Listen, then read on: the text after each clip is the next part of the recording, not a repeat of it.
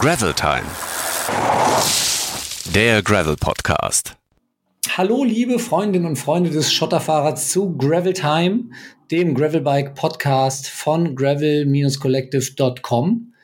Für euch am Mikrofon heute wieder der Felix und die Ann-Kathrin. Hallo Ann-Kathrin. Gute Felix. Geht's dir gut? Ja, und selbst? Ja, noch. Mal gucken, wie das äh, heute im Laufe des Abends sich noch so gestaltet. Haben ja tolle Gäste, da kann es einem ja nicht schlecht gehen. Ja, aber wir begeben uns ja heute ins verbotene Gravelland. Zumindest aus der Sicht der Kölner Schotter-Sportlerinnen. Aber du kommst Denn ja wir nicht aus sprechen Köln, heute- sondern aus Bonn. Wir sprechen heute übers Schottern in und um Düsseldorf mit allem, was dazugehört. Dazu haben wir uns gleich zwei Gäste eingeladen, nämlich Kerstin Kortekamp und Carsten Wien von der schicken Mütze aus Düsseldorf. Herzlich willkommen bei Gravel Time, ihr beiden. Hallo. Schön, dass ihr da seid. Ja, danke für die Einladung. Schön, dass ihr da seid, genau. Und äh, nee, ich darf nicht verraten, dass der Sascha schon mit dabei sitzt und eventuell nachher mit ähm, unpassenden Kommentaren die Sendung sprengen will. Deshalb sage ich das einfach nicht. Ähm, Auf keinen Fall. Auf keinen Fall. Genau. Wie, äh, wie immer fangen wir an mit unseren Gravel News, bevor wir uns unseren Gästen widmen. Ähm, mit aktuellen Neuigkeiten aus der Gravel-Welt. Äh, Kerstin und Carsten, wenn ihr was habt, dürft ihr gleich auch kurz was vortragen im Schnelldurchgang. Ähm, Ankatrin, willst du anfangen oder soll ich? Ich kann heute nur beisteuern, dass ich heute Post bekommen habe von diesem Gravel Collective, Gravel Club, wie auch immer. Und einen geilen neuen Ass-Saver habe. Ich werde ihn ausführlich testen. Danach kann ich dann auch berichten. Hervorragend. Ich glaube, wir haben letzte Woche schon über den gesprochen, aber woher haben die deine Adresse? Tja, Diese, diese Gravel Club Leute. Musst du besser aufpassen. Ja, ich glaube, dieser Typ aus Sascha, der den Bericht aus Berlin macht, ist gar nicht so ein schlechter Typ, wie man manchmal denkt. Ah, ich weiß nicht. Ich weiß nicht. Na gut, dann mache ich weiter. Wir durften bei äh, den Gravel Games den neuen Wahoo Element Roam schon mal ausprobieren, der in zweiter Generation auf den Markt gekommen ist. Ähm, sieht auf den ersten Blick erstmal genauso aus wie sein Vorgänger, ist, er hat die gleichen Abmessungen, ist auch genauso schwer. Die drei wesentlichen Unterschiede sind im Prinzip, er hat jetzt viel, viel mehr Speicher. Das war ja immer ein großer Kritikpunkt. Das alte Gerät hatte nur zwei Gigabyte. Da äh, haben viele ihre Kartendaten nicht drauf bekommen. Das neue Gerät hat 32 Gigabyte. Also sollte ordentlich was draufpassen an Routen und gespeicherten Einheiten und Trainings und was auch immer. Dann ist es das Display bunter geworden, als es früher war. Es sollte also besser ablesbar sein, gerade auch in der Navigation. Ähm, hat sonst noch einige Neuerungen in der Art und vor allem äh, gibt's jetzt Double GPS ähm, oder Dual GPS heißt es, glaube ich, in, in der äh, Wahoo-Welt. Das heißt, das äh, System funkt gleich mit zwei Satelliten oder zwei Satellitensystemen ähm, und soll dadurch wesentlich genauer sein, gerade wenn ihr irgendwo unterwegs seid, wo der Empfang nicht so doll ist ähm, und damit eine deutlich bessere Navigation bieten. Wir konnten es schon mal ausprobieren im Rahmen der Gravel Games, allerdings war das noch nicht so wirklich aussagekräftig. Das machen wir noch mal in Ruhe und ausführlicher und berichten euch dann noch mal genauer. Preis 400 Euro für das Gerät. Ähm, genau. Und damit würde ich Kerstin und Carsten fragen. Habt ihr noch was? Neuigkeiten aus der Gravel- oder Bikepacking-Szene? Ja, ich hätte genau die, äh, das gleiche Gerät auch vorgestellt, äh, beziehungsweise nicht vorgestellt, aber ich kann einfach nur sagen, ich bin sehr gespannt, weil wir sind äh, in der Mütze alle überzeugte War-Hooligans und äh, ich habe so ein paar äh, Geschichten schon im Vorfeld von den Testmodellen mitgekriegt und fand das sehr spannend. Muss aber gestehen, dass ich selber noch keinen Eindruck vom Gerät selber im Leben hatte. Das heißt, ich hatte es nur in der Hand, aber nicht irgendwie draußen auf der Straße oder im Schotterbereich gefahren. Ja. Also, das, das geht uns, glaube ich, genauso. Äh, wir fahren auch, äh, also Sascha und ich zumindest, Ich auch. den Roam und äh, ich bin damit eigentlich auch sehr glücklich und bin gespannt, was da jetzt kommt, ja. Ja, und ich habe noch eine Idee mitgebracht, ähm, möchte mal die Aufmerksamkeit lenken auf ein kleines, feines Klassikerteilchen, was wir bei uns auch im Laden haben und ähm, eigentlich regelmäßig nutzen. Ist überhaupt nichts äh, Hochtechnisches, nichts Digitales, sondern ähm, Es geht um die Swiss Trail Bell, ein kleines Glöckchen am Fahrrad. Einige kennen es, wer es noch nicht kennt, sollte das aber auf jeden Fall mal kennenlernen, weil es ist echt ein Konfliktvermeider mit Fußgängern, Hundeführern und so weiter. Eine Glocke, die man sich an den Lenker hängen kann und das Bimmeln an- oder abstellen kann. Also entweder Dauerbimmeln, der Sascha klingelt aus dem Hintergrund, genau. Und äh, ja, man macht auf sich aufmerksam, es ist aber ein sehr sympathisches Klingeln und ähm, das funktioniert ziemlich gut. Auf jeden Fall. Und vor allem ist dieses sympathische Klingeln auch im schicken Gravel Club Design erhältlich. So. Und im schicken, und im schicken Mütze-Design. Ja. Um jetzt mal äh, den Ball wieder zurückzuspielen. Ja. Hat jemand eigentlich irgendwas mal von Sascha gehört in den letzten Tagen? Ich weiß gar nicht, wo der sich so rumtreibt. Wollte der nicht die Badlands fahren? Vielleicht ist er noch Ich habe keine Ahnung. Na, ich weiß. Äh, Gravelbike WM eventuell. War der da am Start? Hm. Ich weiß es nicht. Nee, aber der kommt zu Querfeld rein, wenn ich da jetzt schon mal sagen darf. Ewig nichts gehört von dem Typen. Zeit für unsere Aufwärmrunde. Sieben Fragen, sieben Antworten. Wir stellen euch sieben Fragen. Ihr gebt spontane Antworten. Ähm, wir sind zu zweit, wechseln uns ab. Ihr seid auch zu zweit und wechselt euch ab. Ich würde sagen, äh, erst jeweils Kerstin, dann Carsten, wenn das für euch okay ist. ja, machen wir so. Und ich fange an. Kerstin, erinnerst du dich an dein erstes Fahrrad? Nicht so ganz, nicht so richtig. Ähm, ich bin drittes Kind von, äh, in, von drei Geschwistern und ich habe eigentlich immer nur Fahrräder geerbt von meinen Geschwistern. und an das erste kann ich mich nicht so ganz richtig erinnern, das zweite aber schon. Das habe ich geerbt von einem Nachbarn, von Dirk Windemuth. Natürlich, habe ich mir schon Ja. gedacht. Der kennt ihn nicht. Und als ich das Rad übernommen habe, dachte ich mir, ey, super, passt schön, bin da bei uns den kleinen Berg runtergerollt, aber es funktionierte keine Bremse. Oh, Und weder vorne noch hinten gar nichts. Also das war mal wieder ein Sturz, wie ich viele Stürze als Kind mit dem Rad ge- hingelegt habe, viele Gehirnerschütterungen. Manchmal sind die ähm, sehr schmerzhaft ausgegangen, aber eigentlich immer glücklich, kein, kein Auto über mich drüber gefahren oder so. Und, aber so waren meine ersten Fahrräder. ja. Eigentlich großer Schrott. Und was war das für ein Rad? Ja, keine Marke, nix. Das war einfach, hatte zwei Räder und äh, keine, Keine Bremsen. Carsten?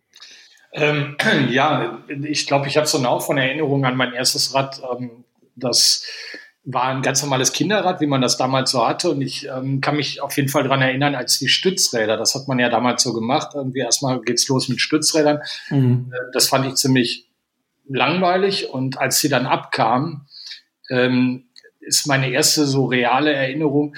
Ähm, wir haben zu Hause, ähm, wo wir gewohnt haben, mal so ein kleiner Eckbereich und ich bin äh, den Bürgersteig runter mit allem, was ich hatte, also an Geschwindigkeit. Und am Ende davon war so eine Plakatwand und ähm, die hatte, äh, die hörte so ungefähr 30, 40 Zentimeter über dem Boden auf. Und ich habe dann das Fahrrad nicht mehr richtig zum Bremsen gekriegt, aber mit so viel Schmackes unter diese Plakatwand gedonnert, das Vorderrad, dass das da so festhing. Wir hatten damals, ähm, wurde ähm, in dem Haus, wo wir gewohnt haben, war ein Gerüst und da war ein Anstreicher drauf, dass ich einen von denen holen musste, damit der, der mir das Rad wieder da rauszieht, damit ich das Fahrrad machen konnte. Das war mein erstes Abenteuer mit dem Fahrrad. Aber dir ist nichts passiert. Nee, nee, also ich war da, äh, keine Ahnung, ich kann mich da nicht mehr dran erinnern, aber ich weiß, dass ich das ziemlich lustig fand. Sehr schön. Dann mache ich mal weiter. Lieber bergab oder bergauf? Kerstin. Ja, trotz der ersten Erfahrung bergab, äh, es ist immer bergab ge- geblieben. Also ich gerne bergab. Ähm, so, je älter ich werde, desto vorsichtiger werde ich da zwar trotzdem, aber ich finde es halt bergauf immer scheiße anstrengend. Sorry. Geht mir auch Und, so. äh, das geht auch jedem, glaube ich, so, unabhängig davon, wie gut man ist. Ich bin bergauf, aber dann auch einfach schlecht. Da ziehen immer alle an mir vorbei und das ist so super frustrierend, wobei ich gerne eben auch ähm, zumindest schneller sein möchte oder schneller mh, können wollte als andere. Bergab gelingt mir das meist. Also bergab bin ich schneller als andere. Ich Und auch. deswegen ähm, gerne runter. Aber auch ähm, immer vorsichtiger, je älter ich werde. Das ist mir sehr sympathisch. Das ähm, geht mir auch so. Carsten. Ähm, äh, ehrlich gesagt, weder noch. Irgendwie am liebsten gerade Strecke, wenn ich mir das aussuchen darf. Das ist ja langweilig. Ähm, ja, ich weiß. In Düsseldorf aber sehr praktisch. Äh, genau, erstmal äh, die Topografie, wobei man sollte das hier nicht unterschätzen. Also wir können ja auch bergauf oder bergab.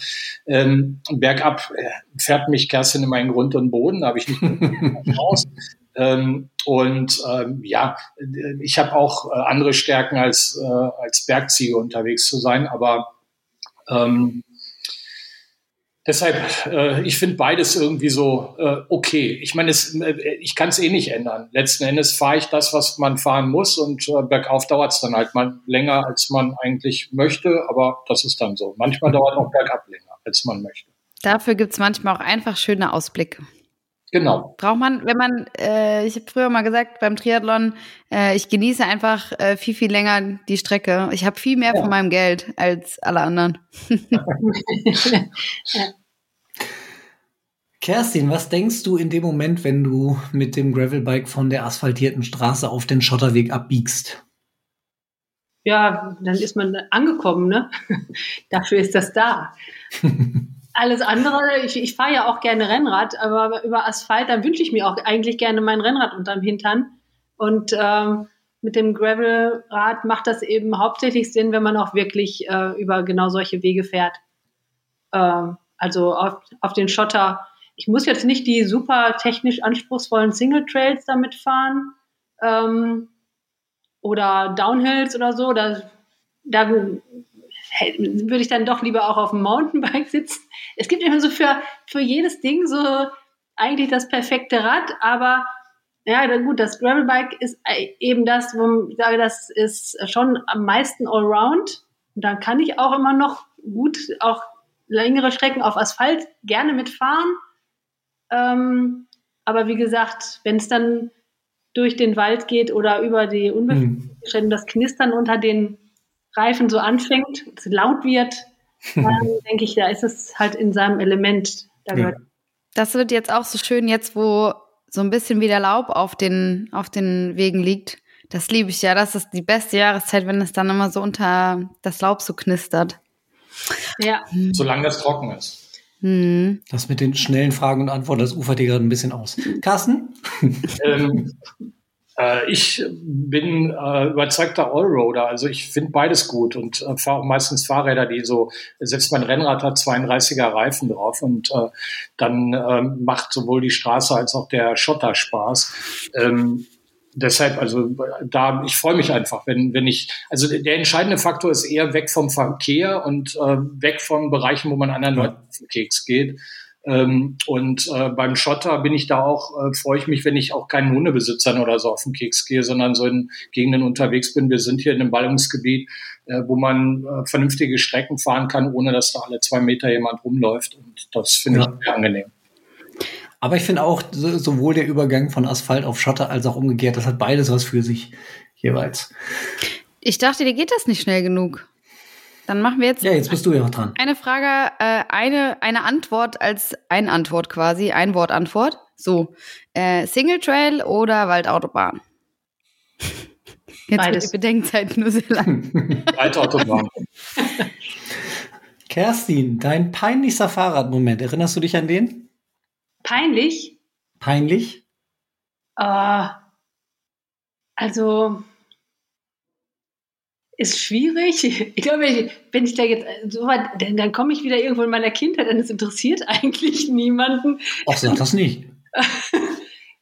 Das war, als ich mit meiner Freundin damals auf dem Rad gefahren bin und sie hat den Apfel verloren, rief der Apfel, der Apfel. Ich drehe mich um und wir verhaken uns mit unseren Fahrrädern so, dass wir die nicht mehr auseinanderkriegen. Also so irgendwie total blöd. Und wir standen dann hinterher auch vor diesem Fahrradgedödel und haben uns kaputt gemacht, was passieren konnte. Hä? Das würde ich gern sehen. Ist ein bisschen schade, dass der, dass der äh, Sascha sich gerade nicht entmutet hat, während er in sich hereingekichert hat. Ich habe mir gerade gedacht, da gibt es bestimmt ein Theaterstück, oder? Dein Apfel, dein Apfel, oder wie war das?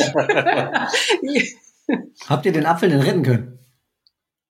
Nee, aber ich, ähm, jetzt frage ich mich gerade, ob, wenn ich meine Freundin von damals noch nach dieser Situation fragen würde, ob sie sich auch daran erinnern kann. Dann werde ich mal tun.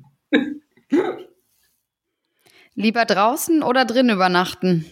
Der Carsten ah, nein, hat ja, stimmt, da war ja was. Ich habe keine peinlichen Momente, alles gut. Selbstverständlich nicht. War weg, alles klar. ähm, drin. Entschuldigung, wenn ich äh, hätte Kerstin jetzt antworten müssen.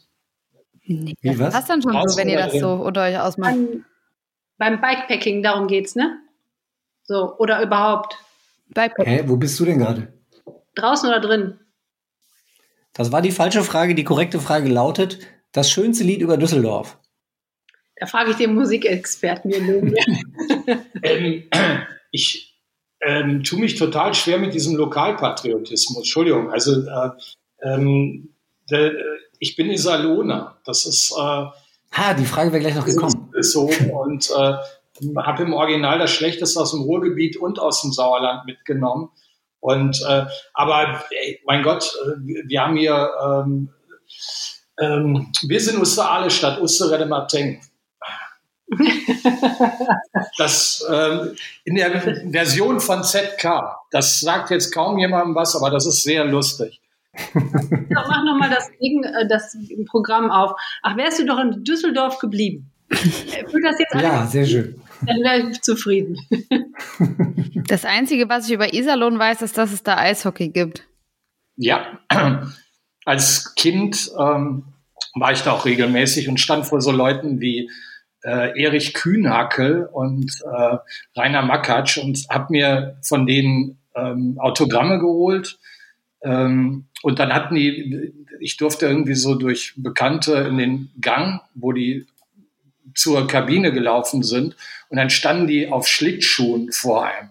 Und wenn man einmal als Kind Erich Kühnackel auf Schlittschuhen vor sich hatte, äh, dann denkt man, der Eiffelturm hat einem Autogramm gegeben. Das ist, äh, war schon ziemlich beeindruckend. Aber auch in Düsseldorf ist Eishockey ja zum oder war sehr groß, ne? Ja, ja. Ist, ist, das noch so? DEG? Ja. ja. Hm. So, jetzt aber mal zur wichtigsten Frage des Abends. Danach können wir dann noch Schluss machen. Äh, Bier oder Kaffee? Kerstin. Mein Opa war Bierbrauer. Daher übrigens sich die Frage. Beides. Was hat er gebraut? Äh, Wilhelm Kinder Pilz. Pilz. Aha. okay, dann äh, kann es ja losgehen. Ähm, jetzt haben wir, äh, meine erste Frage zielte tatsächlich darauf ab, äh, ob ihr auch selber eigentlich aus, aus Düsseldorf kommt. Carsten hat das jetzt schon beantwortet. Mit Iserlohn. Kerstin, wie ist das bei dir? Ich bin geboren in Bad Pyrmont und aufgewachsen im schönsten Lipperland.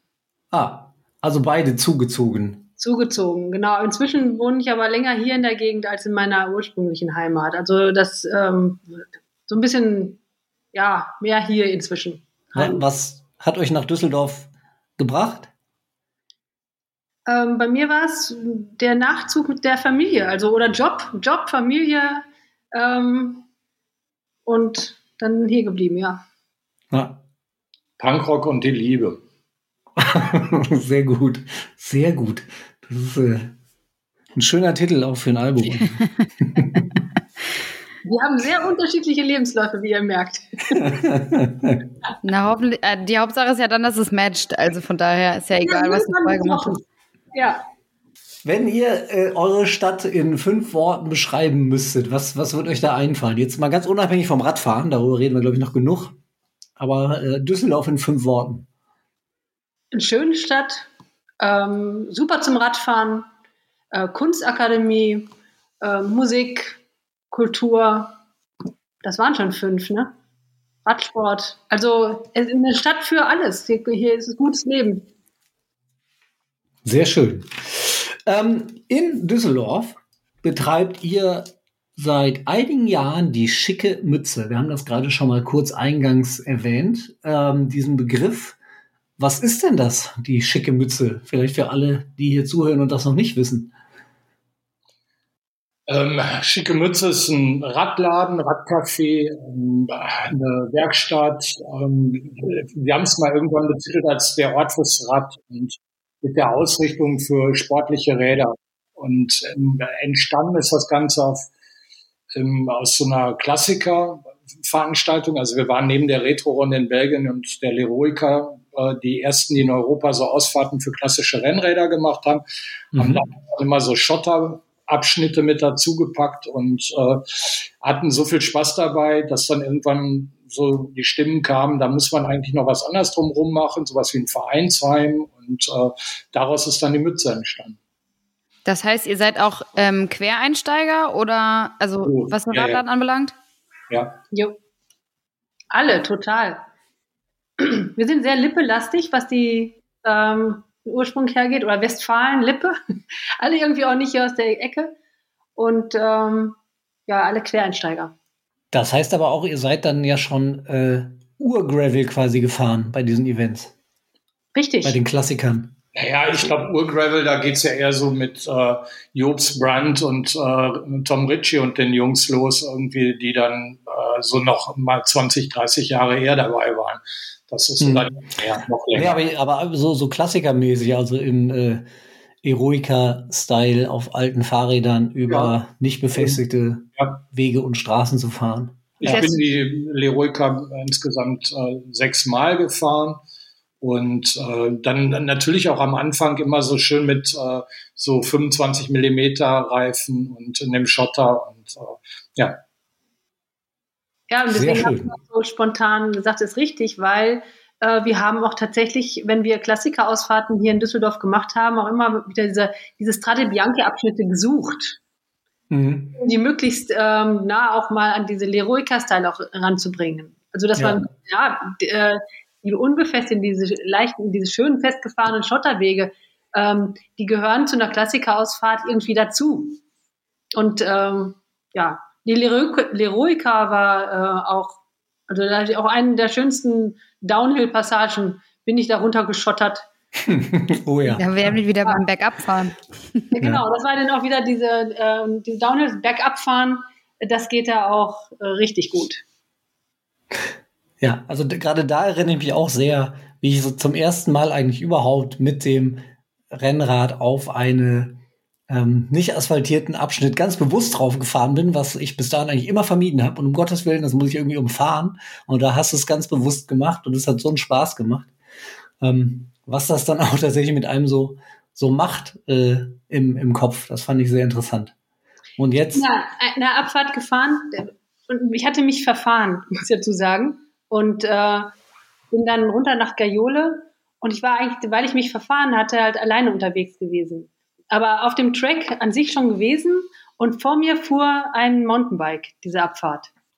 Und da habe ich gesagt, das Beste ist, ich bleib hinten dran und, und gucke so seinen Weg. Das habe ich so beim Mountainbike-Fahren gelernt. Also immer bei jemandem Guten so einigermaßen dranbleiben, dass man so ein bisschen den, die Spur von dem nehmen kann, weil die funktioniert. Ja. Und, ähm, und ich habe es geschafft und ich habe also ich bin dann an dem Tag irgendwie auf die auf Platz 8 overall im Strava-Segment gefahren und habe das lange Zeit gehalten. ähm, schicke Mütze, wie, wie seid ihr auf diesen Namen gekommen? Das war der Dieter Mauermann, einer unserer Mitgründer, äh, der nicht mehr an Bord ist. Dieter ist, ähm, äh, hat schon viel in seinem Leben gemacht. Der ist gut über 70 und ähm, war auch lange in der Werbung tätig und war einer derjenigen, die regelmäßig bei der Klassikerausfahrt mit dabei waren. Äh, der hat das Curry erfunden. Das ist so, das war das erste Restaurant, wo man eine Currywurst zu einem guten Wein und sowas kriegte und irgendwie Pommes aus frischen Kartoffeln und solche Geschichten. Und äh, mhm. der hat damals das auch angeregt und sagte so, hey, so, wenn er noch mal irgendwas in seinem Leben macht, dann wäre es ein Fahrradcafé und ob wir das nicht gemeinsam machen wollen. Und ähm, das Vordach der alten Mütze war so ein so ein halbrundes ja, Vordach halt mit so einem Träger und das sah so ein bisschen aus wie so ein Mützenschirm. Und äh, Dieter kam dann irgendwann, ähm, als wir diese Immobilie gefunden haben und dann sicher waren, wir machen das und dann sagte er, einen Namen habe ich auch schon, schicke Mütze. Und wir fanden den super. Also auch bedingt durch unsere Radmützen. Das ist natürlich der Querverweis dann. Ja. beides zusammengenommen irgendwie fanden wir super gut, weil es halt auch nicht so dieses ähm, man kennt das ja von Friseuren so, ne, haargenau. ähm, äh, so diese ganzen Ableitungen, die man so hat, das äh, ist ja immer schnell so eine Gefahr, in die man driftet. Und wenn man so einen mhm. Begriff hat, der einprägsam ist, aber parallel dann trotzdem aus einem mhm. anderen Universum kommt, ähm, ich glaube, das ist jetzt gerade das 26.853. Mal, dass ich diese Frage beantworte, aber es zeigt, wie gut der Name ist, weil ja. jeder interessiert sich dafür, warum gibt es diesen Namen bei der Mütze. Das auch ja, mach, doch mal, mach doch mal eine Mütze mit der Erklärung drauf. ja, okay, wäre auch ganz gut. Aber das ist ja total, wenn ich die dann im Podcast hochhalte, ist auch langweilig. Stimmt. Aber die Mütze ist tatsächlich, also die haptische Mütze, die Fahrradmütze ist auch das, was ich ehrlicherweise mit euch verbinde. An dieser Stelle Grüße an Maren, die die ja auch ganz oft trägt äh, und dann auf ihren Bildern äh, man es immer lesen kann und so. Ähm, ja, da habt ihr, glaube ich, ein ganz gutes Markenzeichen geschafft, auf jeden Fall. Ja, aber äh, ich meine, das konnten wir damals auch nicht erahnen. Ne? Das war also ähm, wir haben damals die erste Mütze, weil es war natürlich klar, wenn wir den Laden aufmachen, was braucht man bei so einem Namen? Man braucht eine Mütze. Und dann haben wir mhm. die erste gemacht und das, die ist auch so wirklich so just in time angekommen. Und äh, dass das dann so ein Kult entwickelt, hätte, glaube ich, von uns jetzt auch keiner erwartet. Aber das äh, habt ihr ja geschafft. Also mittlerweile ja schon eine, zumindest in der Szene, sehr, sehr bekannte Größe. Die schicke Mütze in Düsseldorf. Ähm, jetzt seid ihr ja habt ihr nicht nur ein Radcafé, sondern seid auch Radhändler. Ähm, wie habt ihr so die Entwicklung des, des Gravelbikes über die vergangenen zehn, whatever Jahre verfolgt? Ja, so lange gibt es uns noch nicht, ne? Wir sind ja erst, erst acht, neun Jahre mit der Mütze unterwegs, achteinhalb. Ähm, und ähm, wir haben ja mit klassischen Rennrädern angefangen, die restauriert wurden und dass wir erstmal irgendwann auch neue Fahrräder verkauft haben oder so, das, äh, das kam erst relativ, oder nach einem, nach einem Jahr, zwei Jahren ungefähr so. Mhm.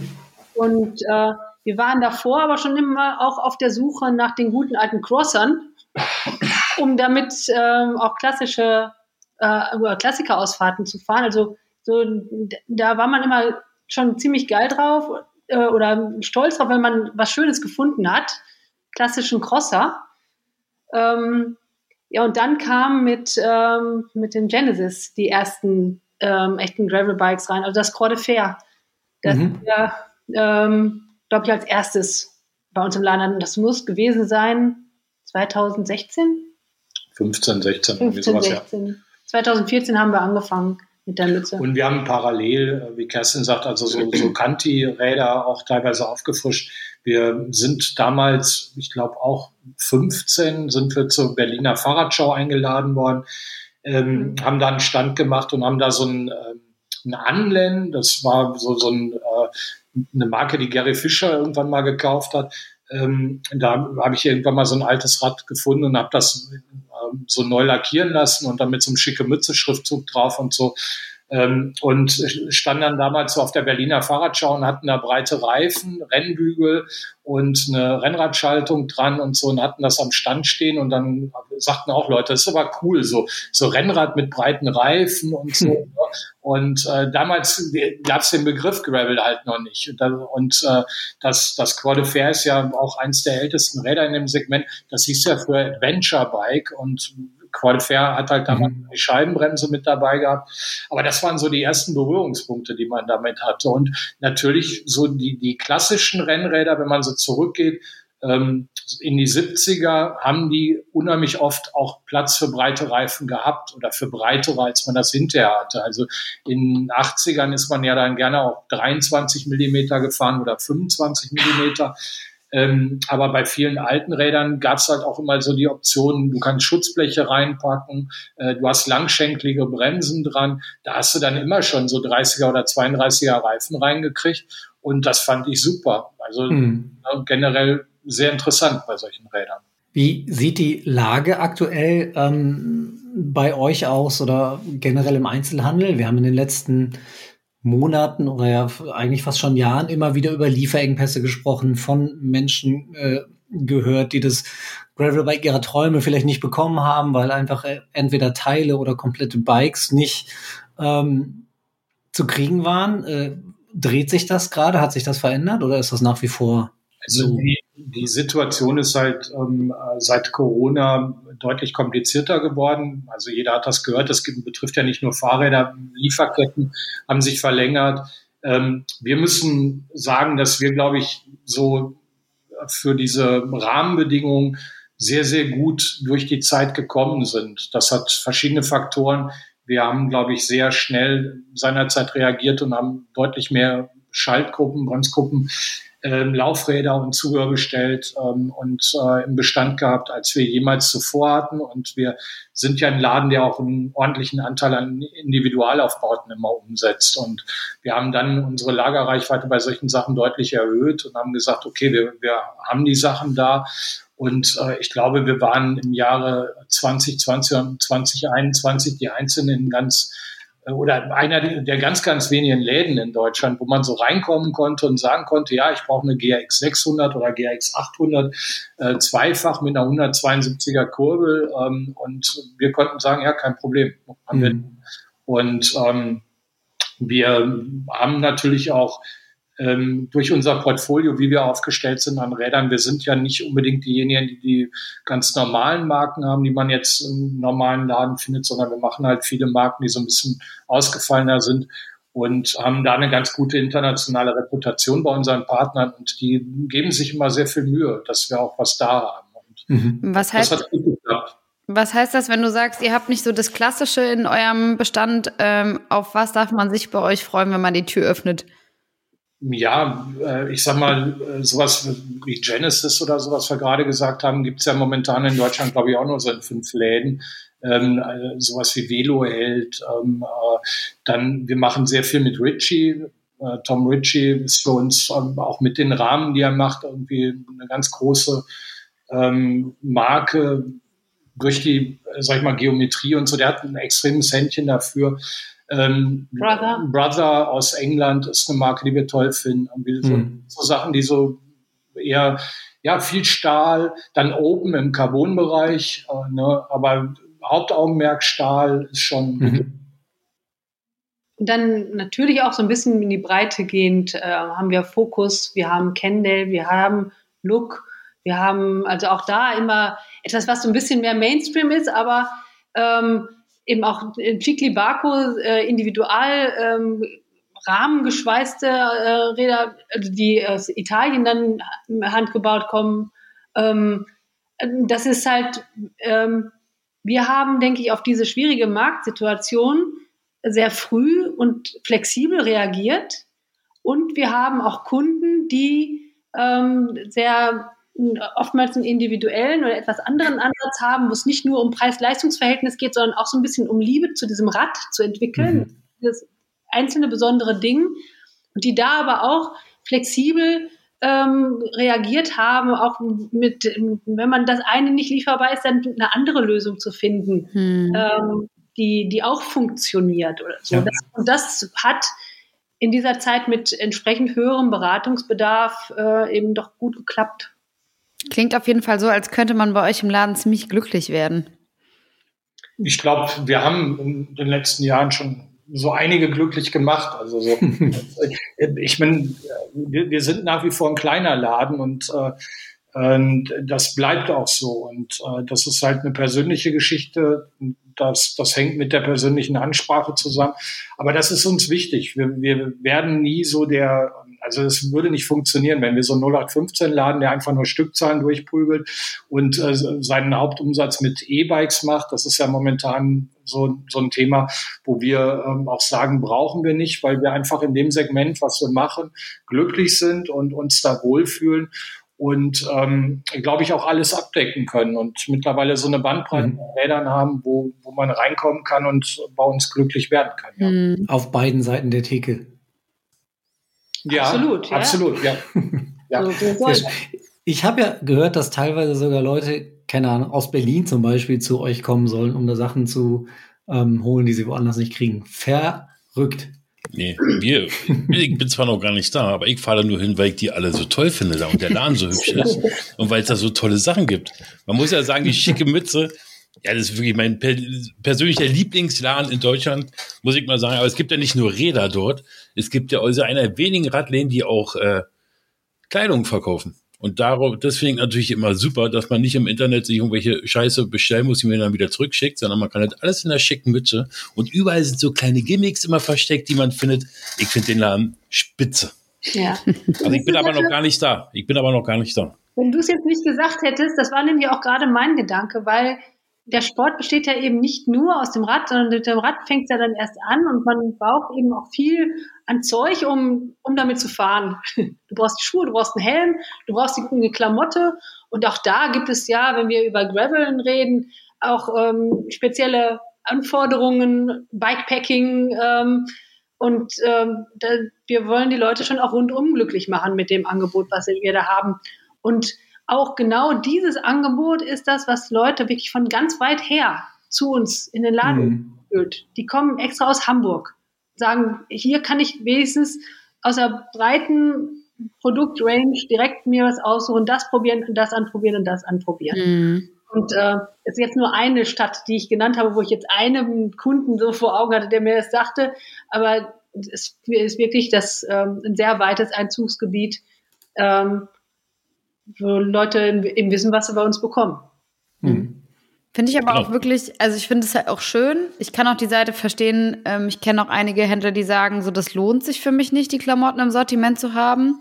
Ähm, aber ich finde halt gerade dieses Argument zu sagen, ich muss es nicht im Internet bestellen, ich schicke dann eh die Hälfte wieder zurück. Wirklich nachhaltig ist die, ist das ja auch nicht, äh, ständig die Pakete durch die Weltgeschichte zu schieben. Aber ähm, ja, eine gute Ausstattung ist ja oftmals auch Dinge mal in die Hand nehmen. Dann sind bei jeder, bei jeder Marke sind die Größenverhältnisse unterschiedlich. Nicht jeder Schuh passt einem vielleicht von der Größe, von der Breite, von der Länge, keine Ahnung. Ähm, das ist schon schön, wenn es mehr gibt als, sag ich mal, nur die Helme, die man noch dazu kaufen kann und vielleicht die Pedale. Ich, ähm, wir haben ja eben gesagt, wir sind Quereinsteiger und ähm, ich habe 30 Jahre im Einzelhandel gearbeitet, aber im Musikbereich. Und ähm, Deshalb hast du meine Gitarre sofort erkannt, verstehe. Ja, äh, das aus anderen Gründen, weil ich habe auch mal Musik gemacht, aber ähm, äh, ich habe im äh, Retail, also ähm, im Bereich Musik, ähm, Schallplatten, äh, CDs, äh, Bücher, Games, Filme, sowas ähm, äh, gearbeitet und ähm, habe da auch äh, lange Jahre so im Indie-Bereich äh, in einem kleinen Laden gearbeitet ähm, und habe gute Plattenläden immer als ähm, äh, Ort der Kommunikation empfunden. Also für mich war das einer der Gründe, warum ich von Iserlohnas nach Düsseldorf gefahren bin, war, dass es hier Läden wie Pure Freude oder Rock On gab, die damals irgendwie ähm, die ersten Punkrock-Sachen verkauft haben. Und mhm. ich bin, also ich kaufe fast gar nichts im Netz ähm, und finde es total wichtig, Einzelhandel stationär zu haben, weil das immer Orte sind, wo man kommuniziert, wo man andere Leute trifft, die dasselbe Thema haben ähm, und die, die so Schnittstelle für so eine Szene auch sind. Und ähm, ich glaube, das ist auch was, was bei uns bei der Mütze so von Anfang an mit dabei war, dass wir so eine Community, diesen Gedanken im Kopf haben dass wir sagen, wir wollen Events veranstalten, wir wollen was für das Fahrrad tun, wir wollen Sprachrohr in unserer Stadt für Fahrradfahren sein, in allen Bereichen, also nicht nur im sportlichen Bereich, sondern wir wollen uns auch stark machen für äh, Mobilitätswandel, für ja, dass die Leute das Fahrrad sexy finden. Das ist was, was der mhm. Mauermann, glaube ich, damals mal gesagt hat. Äh, dann sind wir auf dem richtigen Weg, wenn wir es schaffen, dass die Leute nicht mehr auf der Kühe stehen und irgendwelche komischen Autos fotografieren, sondern Radfahrer, Fahrradfahren sexy machen. Wie ist da die Situation in Düsseldorf? Düsseldorf ist Autostadt und war es. Und ähm, hier hat, äh, gab es mal vor 25 Jahren die Situation, dass einer der Bürgermeister gewählt worden ist, weil er eine damals visionäre äh, Straße, die, die man halbiert hat, wo man gesagt hat, okay, eine Spur Auto, die andere Spur Fahrrad, ähm, äh, die hat der Bürgermeister damals wieder abschraffiert und an den Autoverkehr zurückgegeben und hat sich dafür feiern lassen.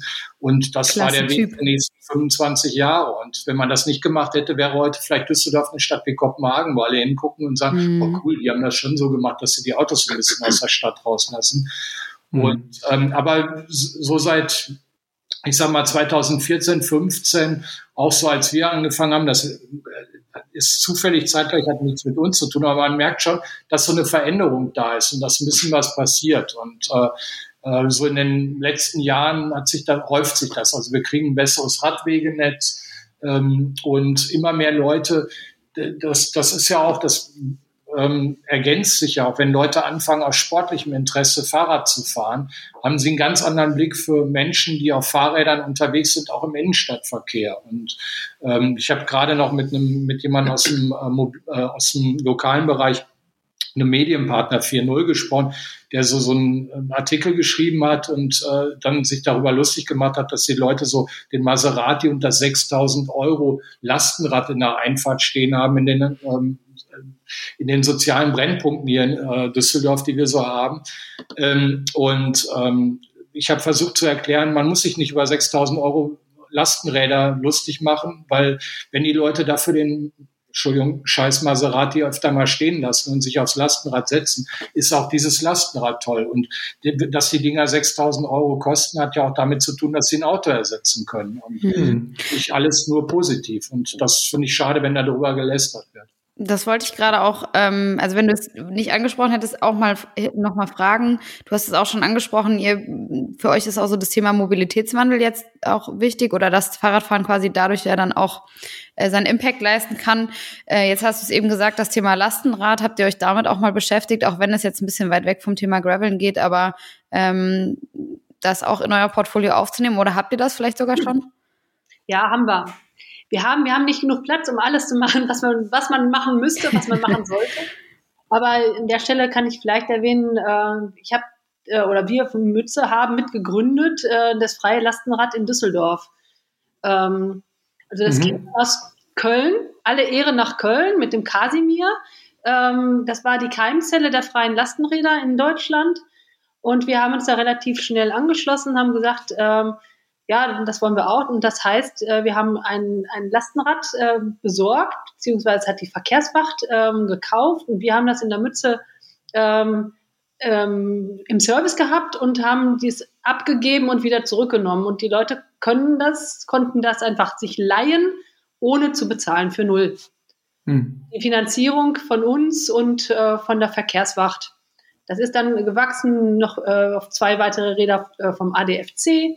Das ist äh, durch zwei weitere Räder von der Stadt, Zukunftswerkstatt Düsseldorf äh, und ähm, also äh, Lastenrad Düsseldorf, die schicke Minna äh, hieß das erste Rad, mhm. schicke Ulla und dann das zweite und ähm, inzwischen sind dann eigentlich sechs Räder unterwegs und ähm, ja, es ist ein Projekt, das jetzt schon seit vielen Jahren läuft und eben so ein Pionier ähm, sein soll für ähm, Verkehrswende für Mobilität in der Stadt, weil ähm, überall, wo man mit dem Lastenrad gut durchkommt, da kommt man auch mit jedem anderen Rad gut durch und eigentlich muss, ist das ein Messgrad, wie gut die Infrastruktur ist, wenn man ja. auch mit Lastenrädern fahren kann. Genauso wie ähm, kann man mit Kindern in der Stadt fahren, ist auch so eine Messlatte, ne? Ja, ist, also will man das, ne? Ja. Und dass ja. wir jetzt an Lastenrädern im Laden haben, äh, das ist, äh, sind die Omniums, die kommen aus Kopenhagen, die haben mhm. ähm, einen Einspur, Einspurer oder mit zwei Rädern ganz normal. Die Ladefläche ist über dem Vorderrad, dadurch ist äh, der Schwerpunkt jetzt nicht ganz so niedrig, aber dadurch fährt es sich auch immer noch wie ein normales Rad und das macht wirklich sehr Spaß. Ist ein sportliches äh, Lastenrad und man kriegt trotzdem ordentlich was drauf. Und hat auch keinen Motor, das muss man ja beim Lastenrad heute auch immer schon dazu sagen. Ne? Also genau, gibt es beides. Ne? Es gibt die Omniums auch mit Motor oder ohne. Und äh, die meisten, die wir verkauft haben, oder bis jetzt haben wir noch keins mit Motor verkauft, sagen wir so. Ist jetzt gerade das erste oder nee, so, Ach, stimmt. so ein paar Maschinen mit Motor. Alles klar, Entschuldigung, habe ich das falsch. Also das, äh, genau, also die, aber größtenteils ohne Motor, wobei ähm, man da auch sagen muss, wenn ein Motor wirklich Sinn macht, dann bei Lastenrädern. Ja. Selbst in einer relativ flachen Stadt wie Düsseldorf, wenn man da mal äh, voll beladen Brückenauffahrt hochfährt oder so und äh, das, ähm, das macht schon, äh, da macht eine E-Unterstützung wirklich Sinn. Apropos Gravelbike. Wo fährt man denn eigentlich in und um Düsseldorf mit dem Gravelbike? Um mal so einen ganz kleinen Bruch hier wieder zurück auf unsere Spur zu bringen. Ja, ähm, ich, äh, viele, die zum ersten Mal so ähm, hier mit äh, uns oder auf unseren Strecken unterwegs sind, sind immer überrascht. Ähm, wir haben hier sehr, sehr schöne Ecken, wo man sehr gut ja. kann. das äh, Scouting ist halt ein bisschen aufwendiger für solche Sachen hier bei uns. Ähm, aber wir haben ja seinerzeit auch mit Schotterkies und Moos so eine Veranstaltungsreihe gemacht. Gab es früher einmal im Jahr. Seit Corona hängt die so ein bisschen, ähm, weil wir nicht dazu kommen. Aber da haben wir locker 120 Kilometer zusammengesteckt, wo du wenig ähm, äh, auf Asphalt zwischendurch musst und äh, wo man auch viele in Bereichen unterwegs ist, wo man, wie gesagt, nicht vielen Leuten auf den Keks geht. Und äh, wir haben die diesen Sommer sogar auf 160 oder 180 Kilometer ausgeweitet. Also wir, werden sicherlich, ich hoffe, dass wir das im nächsten Jahr hinkriegen, äh, dann mit äh, unserer Veranstaltung wieder zurückkommen und dann irgendwie in dem Bereich äh, keine Ahnung, so zwischen 60 Kilometer, also Idealfall wäre drei Strecken, 60, 120, 180 und dann kann jeder sich was aussuchen und dann mhm. mal so äh, zwischen zwei bis sechs Personen in einer Gruppe fahren lassen und äh, GPS-Daten und haben unterwegs für Versorgungsstationen gesorgt und sowas. Und äh, wir haben hier ähm, auf der einen Seite so diesen Bereich Rhein, da kann man immer unten lang fahren, da gibt's irgendwie lustige Trails und kleine Wege. Äh, aber im, im, auf, auf der anderen Seite können wir auch ordentlich Höhenmeter aneinander knallen, weil äh, es hier auch so ins Bergische geht. Das kennt ihr in Köln ja auch. Da kann man auch wunderbar hochziehen. Und äh, da kriegt man auch einiges zusammen. Oder wir fahren dann meistens so Richtung Essen, sowas irgendwie. Da gibt es schöne äh, ja, Schotterwege, so zwischen Waldautobahn und Single Trail und mit ordentlich äh, Höhenmetern dabei. Ja, wir sind jetzt in den Herbstferien mit der Family und Freunden ins, ins und durchs Bergische. Da gab es in der Reisegruppe immer wieder Ärger an den Reiseleiter, weil da so viele Wellen ständig kommen. Mensch, immer auf und ab. ja. ja. Wie sieht die, wie sieht die Gravel-Bike-Szene in Düsseldorf aus? Oder gibt es eine? Ja, ich glaube, ähm, ich finde es immer schwierig, sowas als homogene Szene zu betrachten, weil mhm, ähm, ja ich glaube, Gravelbike äh, ähm, ein, ein Riesenfaktor und äh, das meine ich im absolut positiven Sinn, ist diese Vielfältigkeit, die Gravelbike mitbringt. Für den einen ist das halt ähm, so MTB mit Dropbar und irgendwie gar nicht auf Geschwindigkeit achten, sondern irgendwie wirklich unwegsames Gelände und irgendwie so üble äh, Panzerplattenstrecken fahren und sowas. Und äh, für den anderen ist das irgendwie so Waldautobahn und äh, Messer zwischen den Zähnen und dann irgendwie Vollgas geben. Ähm, und wir, wir haben hier, glaube ich, auch alles ähm, so äh, im Raum Düsseldorf an Leuten. Ähm, äh, wir, wir, müssen gestehen, dass wir ähm, uns schwer damit tun, äh, so eine Gravel-Ausfahrt zu machen. Wir veranstalten ja relativ viele regelmäßige Ausfahrten. Wir haben den ganzen Sommer über jetzt wieder mittwochs äh, abends eine Rennradausfahrt gemacht. Wir werden im äh, ab dem 6. November wieder mit der Winterschlampenparade anfangen. Das ist unsere ähm, Rennradausfahrt im Winter, wo man natürlich auch wunderbar mit dem Gravelbike mitfahren kann. Aber mhm. die richtet sich schon eher so an ähm, so Richtung Wirtschaftswege, ähm, rustikale Straßen mit wenig Autoverkehr. Ich tue mich schwer damit, wenn man so eine regelmäßige Gravel-Ausfahrt in so einem Ballungsgebiet macht, weil ich habe einfach Angst davor, wenn man äh, jeden Sonntag oder jeden Dienstagabend um 18 Uhr mit äh, 35 Leuten äh, im Schlepptau äh, durch die ähm, Wälder hier fährt. Ich glaube, das erzeugt so schnell so viel schlechte Laune bei anderen Menschen, hm. dass ich da wenig Ambitionen habe, das so als Gruppenausfahrt zu machen. Da bin ich vielleicht auch ein bisschen zu sehr zurückhaltend. Äh, ihr habt da sicherlich auch andere Erfahrungen gemacht, aber ich finde das in so einem Ballungsgebiet hm. Düsseldorf wirklich schwierig, sowas zu machen. Mhm. Also ich kann dir so. da nur meine Erfahrung aus Frankfurt beispielsweise wiedergeben, wie wir es also jetzt zum Beispiel beim Girls Ride auch machen.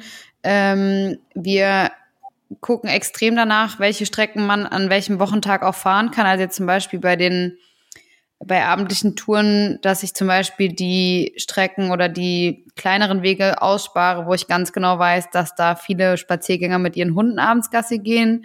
Oder ähm, was glaube ich auch ganz gut ist, um es zu justieren, ist tatsächlich die Gruppe auf eine gewisse Größe zu reglementieren. Dann gehen immer mhm. auch mal Leute leer aus, das ist leider so. Ähm, oder man hat genug Guides, dass man sagt, man macht auch vielleicht zwei Gruppen. Aber mit zweimal zehn Leuten oder zweimal 15 Leuten kommst du natürlich besser durch, als zu sagen, ich fahre eine ja. 20er oder eine 30er Gruppe, wo die Gruppe ja. dann auch einfach extrem groß wird. Ja, das machen wir ja generell auch, dass wir gucken, wann fährt man diese Strecke, wann hat man das vor, wann ist der Traffic und äh, oder wann geht es eben auch eigentlich ganz gut. Ähm, beim Gravel-Bike oder Gravel-Szene, äh, wenn die Frage da nochmal hingeht, also äh, die ist ja unendlich breit. Wir haben ja so viele Gravel-Bikes auch an Leute verkauft, die einfach nur damit äh, zur Arbeit fahren wollen. Das ist ja auch ein perfektes Community-Bike. Ja. Äh, und dann gibt es eben die, die eigentlich ein echtes Sport-Spaßgerät gesucht haben und eigentlich nichts anderes damit machen wollen, als irgendwo schnell durch den Wald zu rauschen. Ähm, und wenn das alles Gravel-Szene ist, ja, natürlich, es gibt genauso eine breite Gravel-Szene, wie es auch äh, eben irgendwie Bevölkerung in, in, Düsseldorf gibt. Das gibt es alles. Hm. Und dann musst du gu gucken, wo sind denn so die, Schnittpunkte oder wo sind die Einzelgruppen, die, die sich dann irgendwo treffen. Und Treff, Fahrradtreffpunkte gibt es in Düsseldorf immer mehr. Man sieht das auch. Wir, Carsten und ich waren letzte Woche Montag am Feiertag, waren wir graveln wie viele Rennräder man inzwischen äh, auf der Straße sieht und, und, Rennräder und Gravelbikes, also beides jetzt mal, alles was so ein Rennlenker hat, das ist ja unfassbar. Vor äh, acht Jahren noch, ähm, da waren man happy, wenn man überhaupt mal irgendwie jemand anderen getroffen hat auf unseren Wegen, die wir so mhm. fahren. Und ähm, das ist, äh, also Radfahren hat deutlich zugenommen, auch das sportliche Radfahren hat zugenommen, Freizeitradfahren. Und das auf allen, auf allen Wegen. Wir, wir versuchen halt auch sowas ein bisschen dann ähm, eher über die Schiene zu fördern, dass wir sagen, okay, wenn wir einen coolen äh, Track haben, ähm, der Gravel-tauglich ist, ähm, dann stellen wir den auf unseren Komoot-Account, dass die Leute den einfach alleine auch fahren können oder in einer kleinen Gruppe irgendwie. Dass man gar nicht jetzt dazu aufruft und sagt, hey, wir fahren den alle zusammen, sondern äh, einfach die Möglichkeit gibt, irgendwie die Strecken, die wir scouten und die wir gut finden, dass man die nachfahren kann. Hm. Ja, und dann fällt mir gerade noch ein, also wenn auch so szenemäßig, ne, ähm, wer sind denn die, die sich auf diese Langstrecken alle anmelden? Gibt es da auch irgendwie so eine Szene? Und ähm, ja, da gibt es vielleicht Einzelne, die sich auch miteinander verabreden und sich mal irgendwo dann anmelden. So, aber das muss man ja alles eigentlich mitdenken, wenn man an so diese Gravel-Szene denkt. Ne? Mhm. Sind, es gibt so viele Schattierungen da. Ähm, Bikepacking, also wer, wer macht das und wie und wo treffen die sich oder macht das jeder für sich? Ist halt sehr, sehr individuell, diese hm. ganze. Du hast gerade, gesagt, dass äh, sich mittlerweile viel, viel mehr ähm, sportliche Radfahrerinnen in Düsseldorf tummeln. Ihr hattet in Düsseldorf 2017 den Grand Depart der Tour de France. Hat das auch Wirkung hinterlassen? Bestimmt. Wir haben uns eine, eine spürbarere, größere Wirkung sicherlich gewünscht als es hieß, die Tour de France kommt nach Düsseldorf. Wir dachten, jetzt geht auch so richtig hier die Verkehrswende ab und alle sind hinterher nur noch auf Fahrrädern. Und äh, dann haben wir festgestellt, ja, das gibt aber auch starke Widerstände. Aber ja. ähm, diese, der Grand Depart, der ist äh, jetzt in alle unsere Erinnerungen eingefräst, ja. ja. Und, äh, trotz Regen. Trotz Regen. Und das, da redet man immer wieder gerne drüber. Und äh, ich glaube, das ist auch die, die zu der Zeit eben noch nicht unbedingt Rennrad gefahren sind oder auf einem Sportrad da gesessen, auf einem Gravelbike gesessen haben, ähm, auch die haben ihre Erinnerungen an den Grand Depart. Ja. Also, ähm, ich habe äh, ein Jahr davor haben wir ähm, mit äh, Clive Pursehouse vom äh, amerikanischen Peloton-Magazin eine Situation gehabt, die Stadt Düsseldorf hat ein paar Journalisten eingeladen, äh, um ein Jahr vorm äh, Grand Depart auf den Grand Depart und die Stadt hinzuweisen und zu sagen, was Düsseldorf in Sachen Fahrrad kann. Und ähm, äh, die, dieser Clive Pursehouse hat der Stadt Düsseldorf zurückgeschrieben, ja, er kommt gerne, but I wanna go for a ride with the schicke Mütze Crew. Und äh, das war so geil. Und äh, wir haben das damals mit Steffen Weigold, der jetzt bei Rafa in Berlin auch ist. Ähm, grüß mal, ich hoffe, er hört. Ähm, ähm, mit ihm zusammen damals so eine Strecke zusammengesteckt und waren dann erst, äh, so weil Clive auch Musikfan ist, irgendwie im alten Kraftwerkstudio, äh, Klingklangstudio und haben das besichtigt und sind dann irgendwie losgefahren und sind dann auch Schotterstrecken gefahren, äh, die, die wirklich übelst waren und der hatte einen riesen Spaß. Ne? Der war total geflasht, was Düsseldorf so alles kann in Sachen Radfahren. Und der Mann kommt ziemlich viel rum in der Welt. Und äh, das fand ich ganz witzig. Und dass der dann mhm. der Stadt Düsseldorf schreibt, I wanna go for a ride, war schon ziemlicher Burner, ja. Größtes Lob, was man kriegen kann. ja, vor allen Dingen, wenn man denkt, wie, wie kommt jemand aus den USA dazu, äh, äh, das, das mitzukriegen, dass wir hier irgendwie so Ausfahrten machen. Ne? Ja, sehr cool.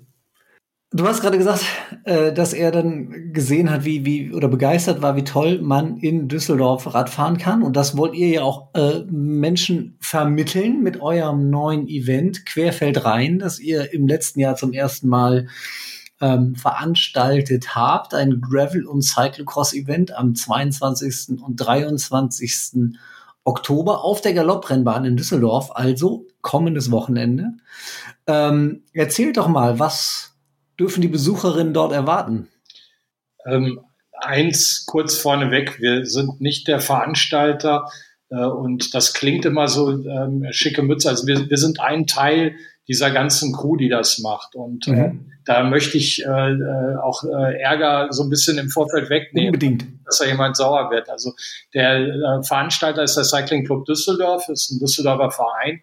Ähm, und äh, dazu gibt's die Alex von Destination X, die da einen Top-Job macht. Das ist eine Agentur, die sich um das Ganze drumherum kümmert. Und wir sind äh, sag ich mal, wir haben so das Konzept mitentwickelt. Wir waren diejenigen, die am Anfang ähm, äh, gefragt worden sind, ob wir uns vorstellen können, sowas zu machen. Ähm, wir haben die Leute zusammengebracht und wir sind sicherlich diejenigen, die versuchen, so mit äh, Inspiration und mit ähm, also unserem Know-how über Veranstaltungen ähm, das mit so einem Charakter zu versehen, der so ein bisschen zwischen, äh, sag ich mal, einer ähm, so einen Einschlag für Alternativkultur auch hat und auch behält. Das äh, ist ähm, gerade in Düsseldorf immer wichtig, dass das keine 0815-Veranstaltung wird, sondern schon so ein bisschen auch äh, einen eigenen Charakter bekommt. Und äh, immer wenn wir dabei sind, möchten wir, das, dass das nicht so 0815 ist. Mhm. Ja, und die Frage war ja, was gibt es denn da? Was wird denn da ähm, was passiert. Also erstmal muss man wahrscheinlich den Ort beschreiben, an dem das stattfindet. Das ist ähm, äh, der einzige höhere Anstieg hier, wo auch die Tour de France Bergwertung stattgefunden hat. Wenn man aus der Stadt rausfährt, geht zum Grafenberger Wald hoch. Und da oben ist eine Galopprennbahn. Und ähm, da schließt sich der ähm, Naherholungswald hier, Aperwald, Grafenberger Wald von Düsseldorf an. Also das ist so richtig schön Naherholungswald und dann die Galopprennbahn. Die Galopprennbahn haben wir uns angeguckt und haben, sind ins Träumen gekommen, boah, wäre das geil, hier eine ähm, Crossrennen zu veranstalten, eine Veranstaltung zu machen, weil man hat ähm, eben die Infrastruktur dafür, ist alles perfekt. Man hat Tribünen, wo Zuschauer auch überdacht sitzen können, wenn es vielleicht doch zu sehr regnen sollte. Ne? Dann kann man, oder ja, Toiletten, Duschen und dann gleich in so einem Stil oder so, hat so diesen alten Charme der äh, Galopprennbahn mit, ähm, also das ist auch für äh, legendäre Fotos geeignet. Ähm, haben wir mhm. letztes Jahr unter Corona-Auflagen noch nicht so richtig nutzen können.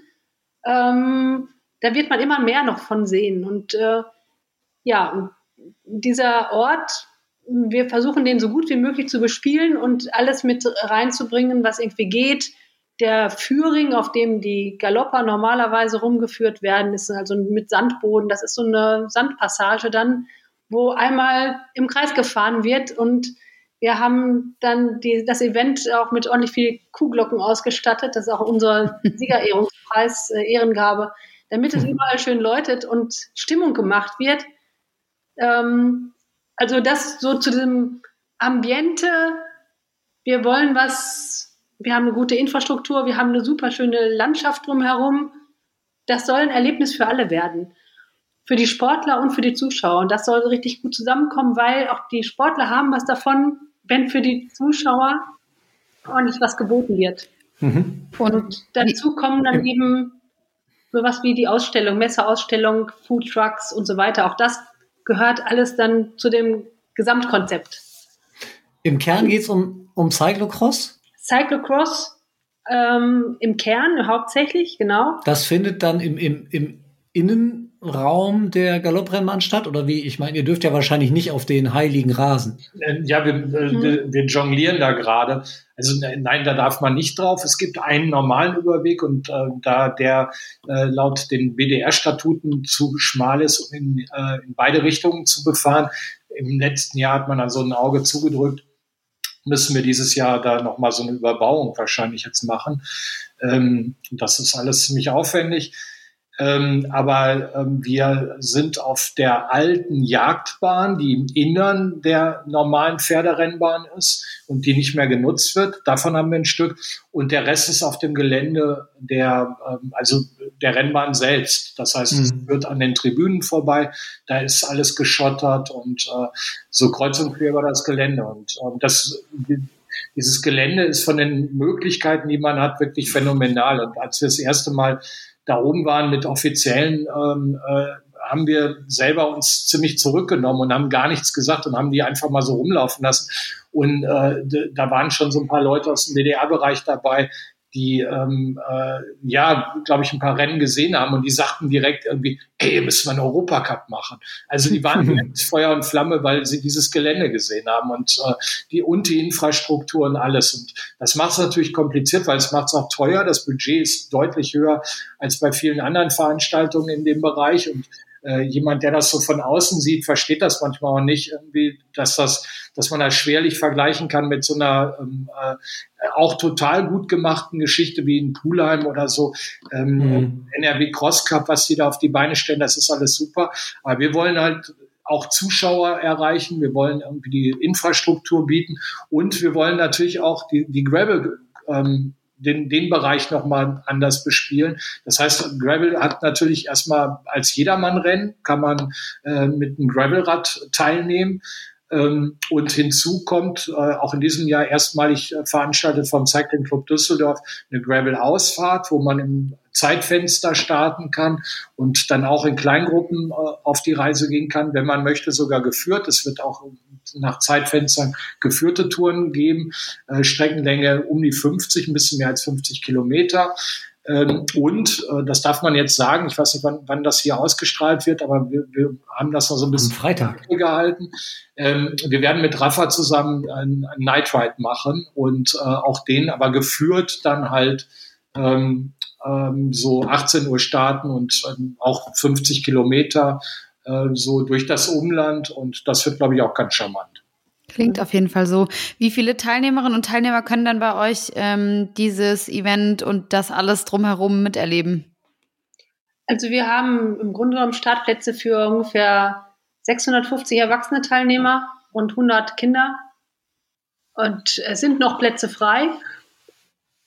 Ähm, der erste Tag ist ähm, der Bundesliga gewidmet. Das ist auch ein sehr straffes Programm. Also da gibt es gar nicht äh, viel dran zu rütteln. Das läuft so nach Schema 11 ab.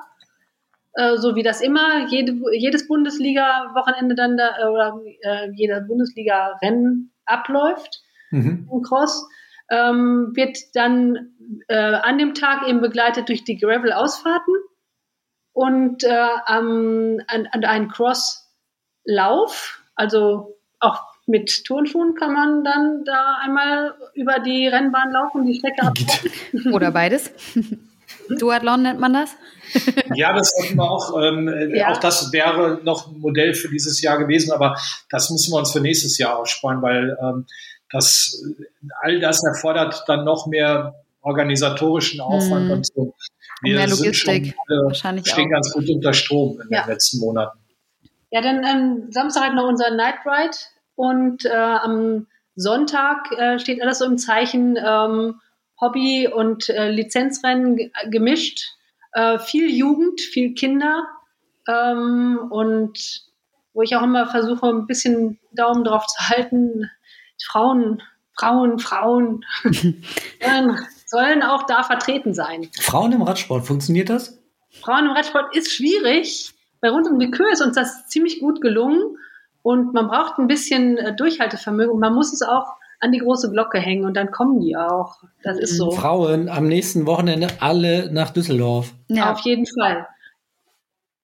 Finde ich auch. Eine große ähm, Swiss Trailbell hängen. Ich habe die Preisverteilung so ein bisschen bei mir äh, unter den Fittichen und ich sehe auch mal zu, dass die dicksten Preise auf die Frauenpodien gehen. Natürlich.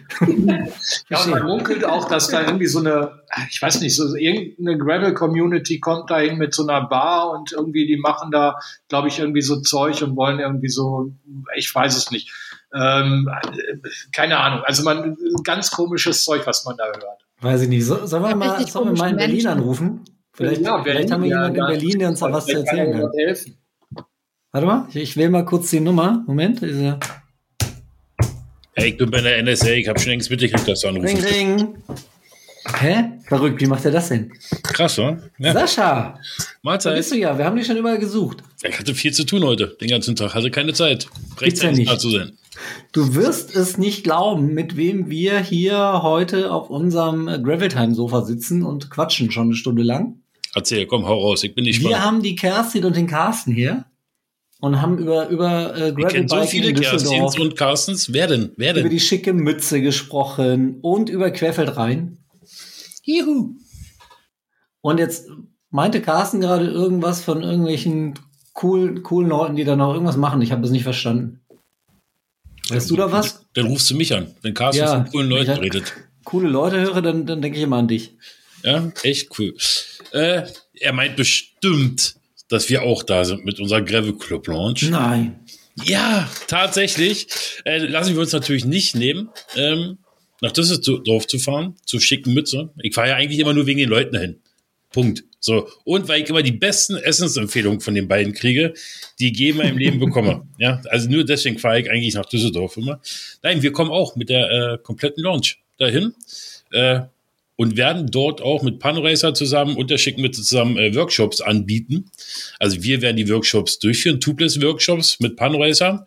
Und danach dürft ihr die ganzen geilen Sachen, die wir euch da vorgestellt haben und euch gezeigt haben, wie das funktioniert, gegenüber, nee, nebenan. Ich glaube, wir haben die Zelte sogar nebenan, wenn ich das richtig gesehen habe.